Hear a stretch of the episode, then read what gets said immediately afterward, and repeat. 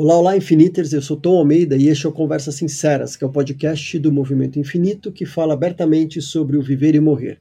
Toda semana eu vou ter uma convidada, um convidado que vai nos ajudar a atravessar de uma maneira mais natural possível os processos de envelhecimento, adoecimento, terminalidade, morte e luto.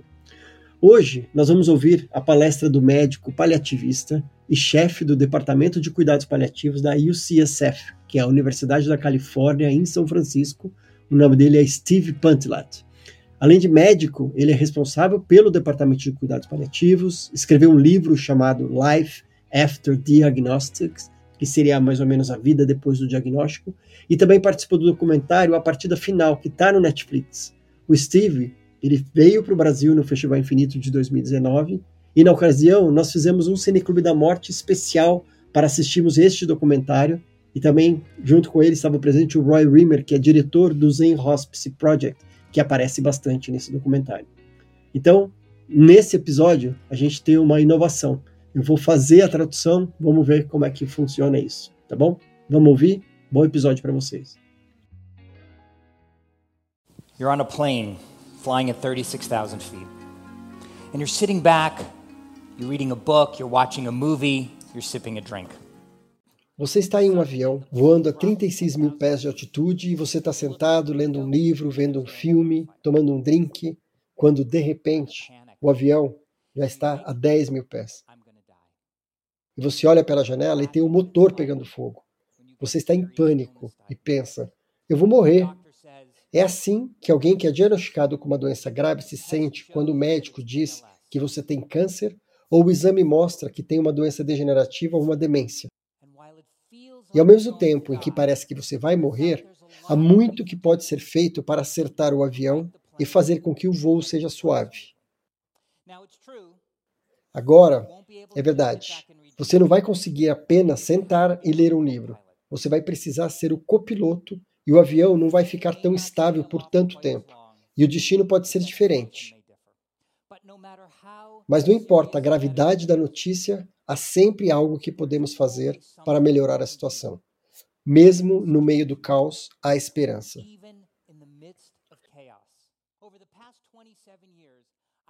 Nos últimos 27 anos, eu cuidei de milhares de pessoas que acabaram de receber esse tipo de notícia muito ruim. E aprendi que podemos viver bem com Parkinson, doenças crônicas de pulmão, insuficiência cardíaca, se tivermos coragem de realmente enfrentar o que está acontecendo e coragem de falar de esperança. E não somente uma esperança pela cura, que é a mais essencial e básica. A esperança que eu compartilho com os meus pacientes é a que eu gostaria que fosse sempre verdadeira. Eu estou falando de todas as nossas esperanças que podem coexistir com a esperança de cura. Muitos tipos de esperanças podem coexistir com esperanças de cura ou esperanças possíveis. É o que eu chamo de esperança realista ou esperança verdadeira. A esperança que pode ser a base de uma vida boa diante de uma doença grave. Agora, quando a gente fala de doenças graves, temos tanto boas quanto más notícias. Vamos para as boas notícias primeiro. A boa notícia é que nunca houve uma época melhor para estar vivo, se o que você quer é estar vivo o que significa que, apesar de ser estável por toda a história humana, a expectativa de vida cresceu drasticamente nos últimos 100 anos. Então, em 1900, nos Estados Unidos, as pessoas viviam em média 50 anos. E hoje, nos Estados Unidos, nós vivemos em média de 80 anos. É incrível. Essa é a boa notícia. Então, qual que é a má notícia? Bom, é que durante o mesmo período de tempo, a taxa de mortalidade continuou estável em 100%. Claro que você não precisava de mim para te dizer isso, você já sabia.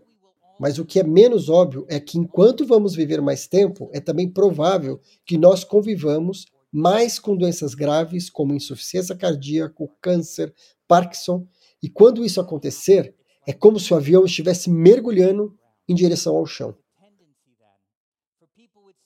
A tendência, então, para as pessoas doentes, seus entes queridos e até mesmo médicos e enfermeiros é dar as costas para o que está realmente acontecendo, porque não queremos que a pessoa que amamos fique triste, E não queremos tirar a esperança. Mas precisamos fazer mais um pelo outro. Em vez de virar as costas, temos que encarar a realidade e entender o que está acontecendo. Não importa o quanto a situação é triste e difícil, porque as pessoas com doenças graves sabem o que está acontecendo. Semana passada, eu estava trabalhando no hospital cuidando da Grace. A Grace tem 61 anos e tem uma doença avançada nos pulmões. Quando eu ia entrar no quarto da Grace, sua filha me parou e disse: Doutor, o que quer que o senhor faça, não diga para minha mãe que ela tem câncer. E eu senti o amor e a motivação que a fizeram fazer aquele pedido. E eu pensei comigo e disse: Quer dizer que ela está vindo aqui, no nosso centro para tratamento do câncer, nos últimos três anos, onde tem aquela placa enorme lá fora que diz Centro para Tratamento de Câncer. E ela sabe ler. Quando você está doente, você sabe. Quando você tem uma doença grave, você sabe o que está acontecendo.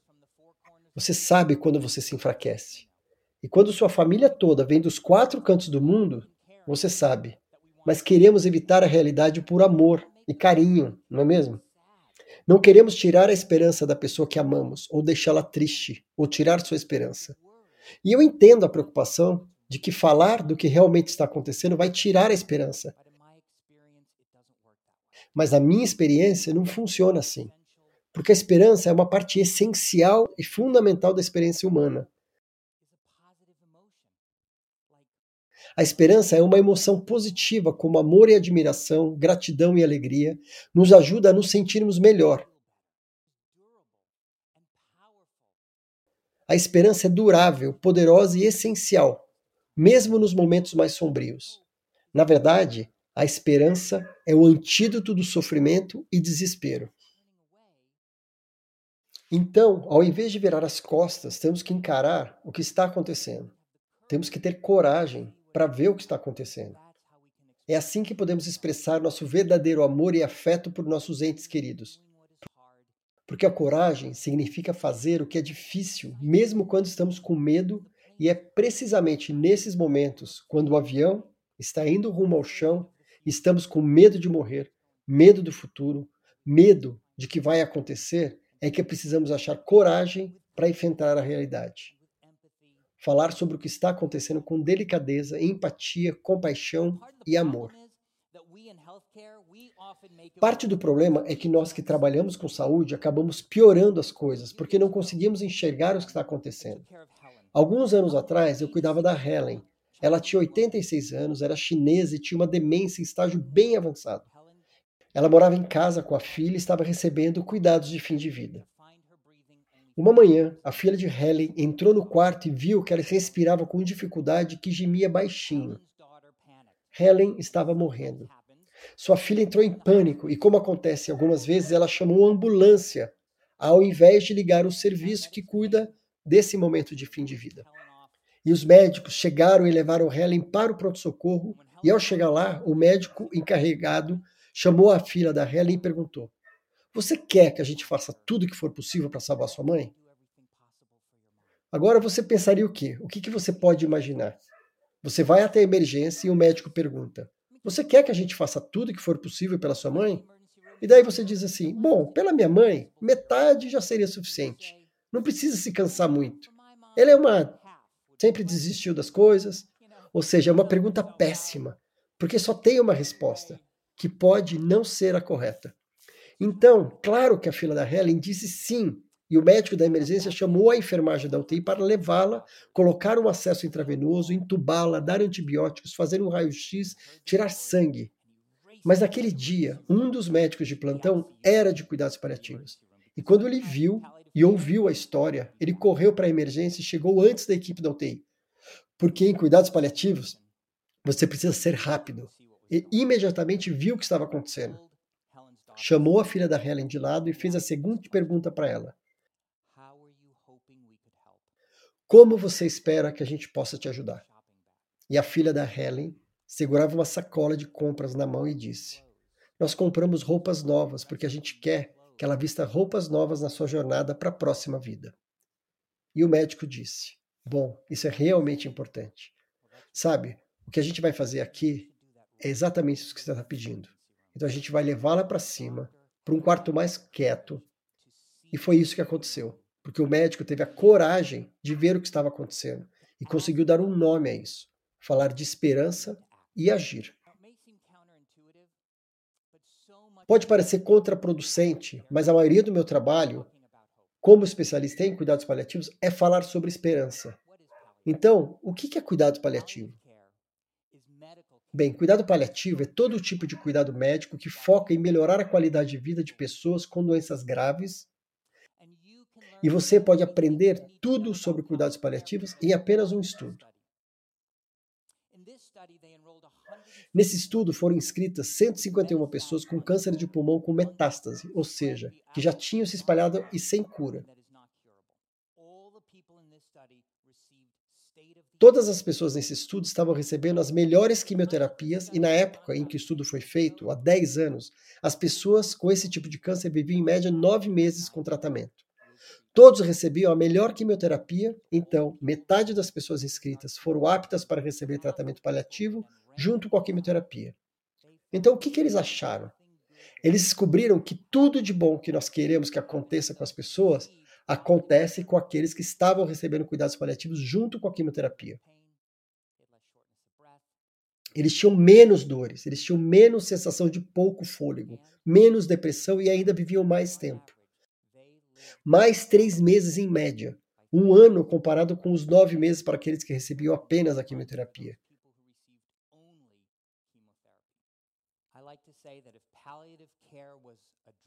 Eu gosto de dizer que se cuidados paliativos fosse um remédio, todos iam querer tomar e aquele que tivesse inventado seria bilionário. Hoje temos melhores tratamentos para câncer de pulmão e muitas outras doenças e que ajudam as pessoas a viver mais e melhor. Mas a verdade básica ainda perdura, que cuidado paliativo ajuda pessoas com doenças graves a viver melhor. E se você ou alguém que você ama tem uma doença grave, você deve pedir por cuidados paliativos. E não aceite não como resposta. Se o médico disser que você não está pronto, você deve insistir. Ajudar pessoas a viver mais tempo possível e o melhor possível. É isso que eu digo para os meus pacientes. Meu trabalho é ajudar você a viver o melhor possível por mais tempo. Foi por isso que eu entrei nessa área e por muito tempo eu teria dito que a minha experiência pessoal não teve nada a ver com isso. Mas veja, quando eu tinha 28 anos, meu pai morreu repentinamente de um ataque cardíaco com 54 anos no dia dos namorados. E por muito tempo eu diria que isso não teve nada a ver com o meu trabalho. Como é que isso podia dar certo? Ele morreu de repente e não teve a oportunidade de receber cuidados paliativos. E eu estava conversando com uma amiga sobre isso. Ela também é especialista em cuidados paliativos e ela me disse: Steve, eu acho que isso tem tudo a ver com o seu trabalho. Claro que seu pai não teve a chance de receber cuidados paliativos porque ele morreu repentinamente. Mas para aqueles que têm uma doença grave e sabem disso, você quer ter certeza que eles façam bom uso do tempo deles. Por isso que você está nessa área. Eu aprendi que o jeito de tirarmos mais proveito do nosso tempo é falando de esperança. Na verdade, eu acho que esperança é tão importante que eu chamo de a pergunta de ouro. Quando você pensa no futuro, o que você espera? É muito simples e muito poderosa.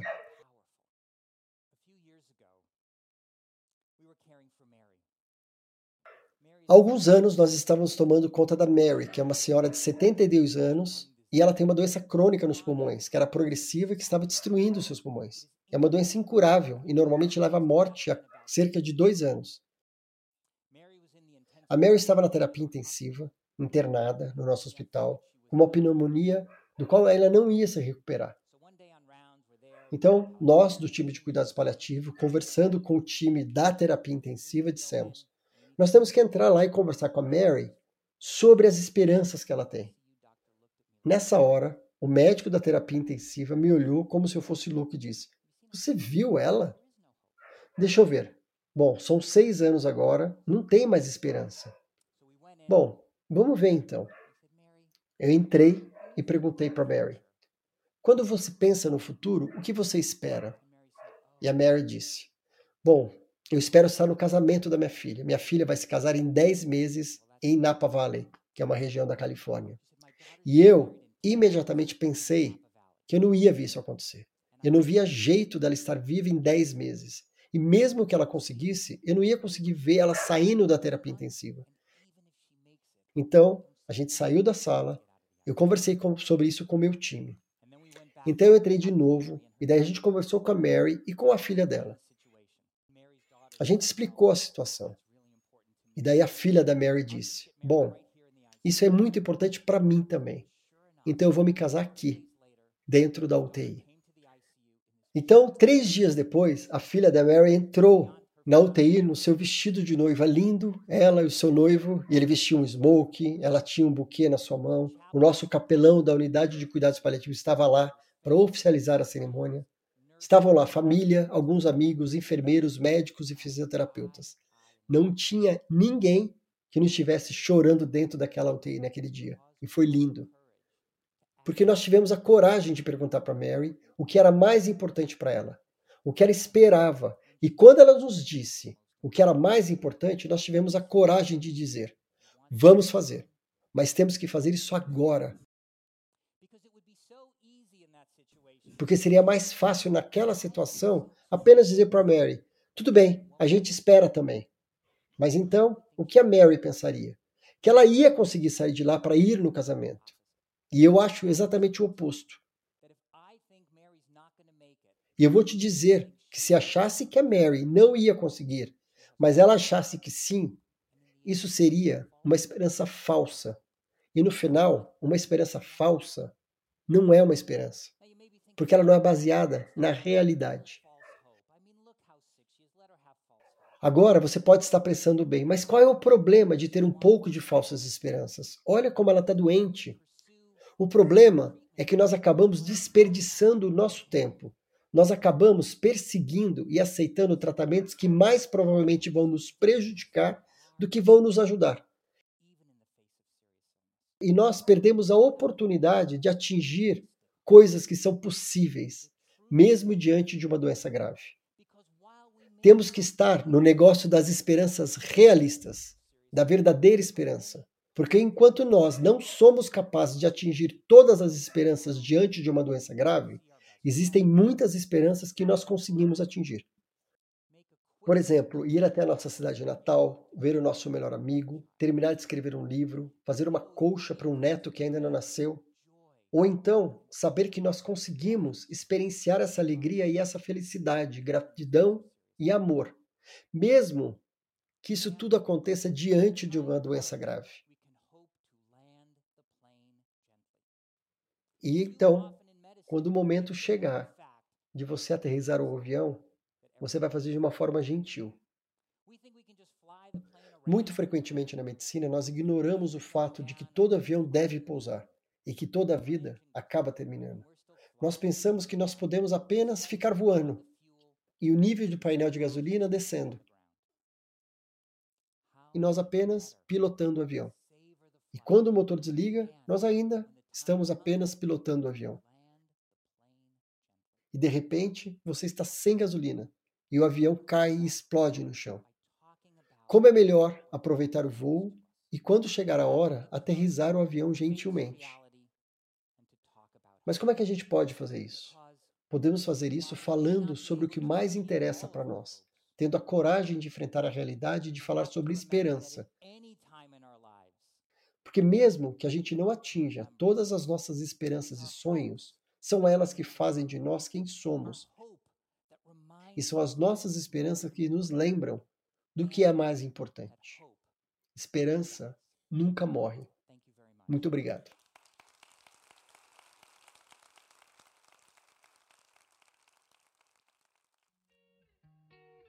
E para encerrar, eu trago a frase da querida Frida Galera, que foi uma grande ativista de cuidados paliativos, e ela dizia: sonhos são ajustáveis. E eu estou aqui curioso para saber se fez sentido para você falar honestamente sobre esperança. Então manda um e-mail para a gente no contato infinito.etc.br e conta para a gente as suas impressões. Até o próximo episódio.